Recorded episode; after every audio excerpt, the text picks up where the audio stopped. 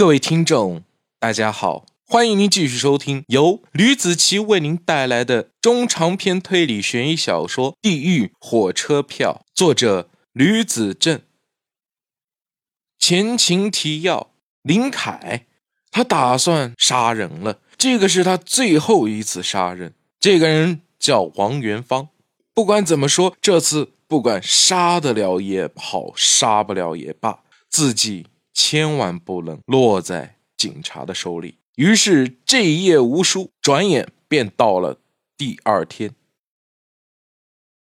第一百章，书中暗表：今天注定不是一个平凡的一天，因为整个刑侦大楼里的所有人都在精神抖擞的。他们有网络信息组，在网上看到了一个人发内容，大概是剖析了。七八特大爆炸案以及七幺九特大截肢抛尸案，最重要的是张健的大名在之前的帖子中也有提起过，警方就连张国栋本人也是才刚刚知道的。如今出现这么个人，让警方无不激动。这个人知道内情这么多，不是凶手也让人觉得他胜似凶手。张队，所有人都知道，就还有张国栋。老严埋在谷里，刘在兴被当冲头炮，去找张国栋他们谈了谈。有个好消息，什么好消息啊？呃，打扰你一下哈。刘在兴的电脑里打出了几个字：“地狱火车票。”百度了一下，找出来一个人的帖子，直接点击进去，映入眼帘的是一篇帖子。凶手或者是知情人写了这个帖子哈。嗯，情况大概是这样子的，你好好读读。张国栋掏出一根烟，抽烟吗？嗯。刘在兴接过了张国栋递过来的香烟。另外还有个好消息，不知道你要先听还是先看帖子？我先看帖子，你整理一下，一会儿慢慢告诉我。张国栋说着，盯着屏幕看了起来。话分两头，各表一枝。林凯下了车，点燃了自己最后一根烟，和往常一样，把最后一口药给吃了，同时掏出手机给王猛。去了个电话啊，你来了吗？哦，哎，我看到你了哈。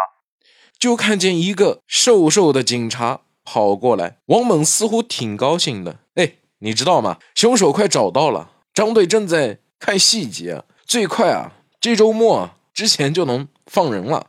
消息准确吗？林凯问。哎，这个看样子啊是十有八九了啊，因为凶手太傻逼了，你知道吧？作案啊。居然都有胆子啊，敢放在网上面！哎，这不是明摆着让我们去抓他吗？王猛不知道林凯就是他口中的傻逼，是吗？林凯心中有数，还好今天自己提前行动了，要不然很有可能自己会被人抓了。我们那边技术队啊，里面的技术人员啊，正在查询 IP 了，估计啊，很快就可以定位了。王猛搂着林凯的脖子，林凯有点不舒服的收了回来，捶了王猛的肚子一拳。别太高兴了，说不准啊，人家用的不是本地的 IP 啊，管他呢。王猛带着林凯走到了关押朱祁的房间。朱祁，林凯看你来了哈。屋中，朱祁正缩在墙角里，看着窗外的风景。听见林凯看自己，心里是很激动，连忙站了起来。直到门打开的瞬间，朱祁再也忍不住了。看见昔日的朋友，热泪盈眶，眼泪混合着鼻涕，一股脑的从鼻孔里流了出来。你去忙吧。林凯把王猛支开了。嗯，你走的时候给我来电话。王猛做了个手机的手势，在耳朵边上晃了晃。那我走了哈。说话人就走远了。林凯心里一阵酸痛。朱祁，你受苦了。你看，你的胡渣和要饭人。一样，邋里邋遢的。林凯，你怎么才来看我啊？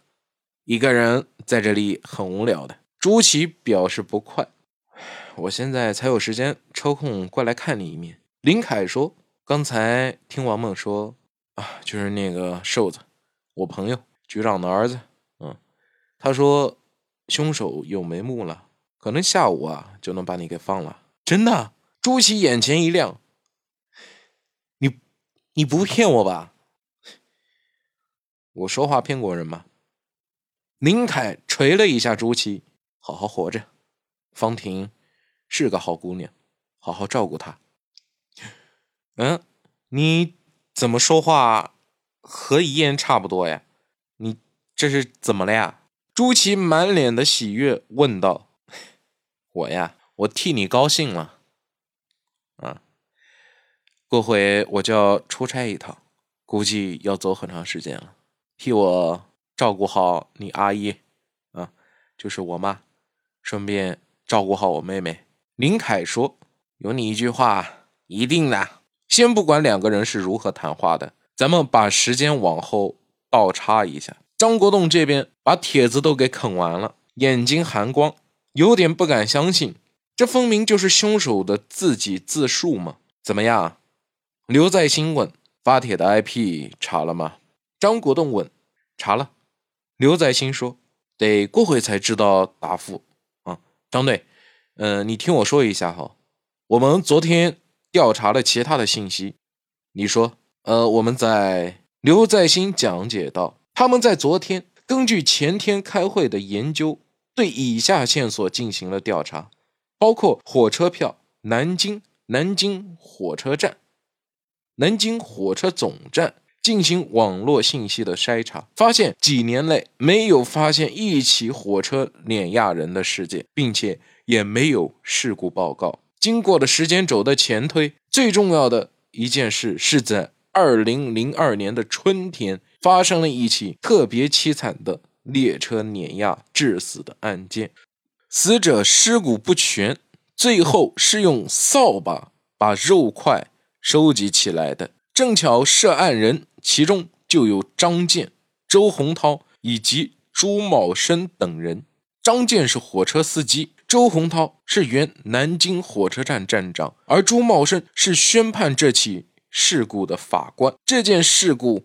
唯一一起可以把凶手所杀的人给串联起来的唯一案件，其余的都是零零散散的分布，无法关联。明白？张国栋陷入了沉思。林某，张国栋看着显示屏幕，一敲脑袋：“哎呀，怎么我就不早点让你们查一下网络信息啊？这样一定会很快人一步的。如果只有周洪涛一个受害者的话，也没有什么用。”因为只有一个受害者，排查力度和难度也是要更大的。毕竟他是站长，每一起事故他都会出现在里面。嗯，最主要的是这位知情人在网上发了帖子，要不然我们也不好顺藤摸瓜找到这些线索的。刘在清说：“照这么说，应该是林某的子女进行复仇的嘛？”但是时间已经过去了十三年了，为什么现在才作案？张国栋问。严处长已经派人去调查林某的子女了，估计很快就会有消息的。刘在兴回答：“合着你们都在瞒着我一个人吗？”张国栋说：“嗯，也没有。”刘在兴说完话，电话突然响了。“喂，你好，我是刘在兴。”刘在兴。看着张国栋示意查询 IP 的技术员给他来的电话，什么？刘在兴灰头土脸的挂了电话，用一种不可思议的眼睛看着张国栋。张队，怎么回事啊？张国栋问道。技术员那边查了 IP 了，发现 IP 地址不对，发帖的人估计是用了 VPN 翻墙了。什么意思？张国栋问。他用的是外国的 IP，用的是美国、欧洲、日本的 IP，几乎每次都换个地方发帖。刘在兴说：“具体的地址估计查不下来了。”张队，好了，这就是我为您带来的《地狱火车票》第一百章的内容。感谢大家的收听，我们下期再见，拜拜。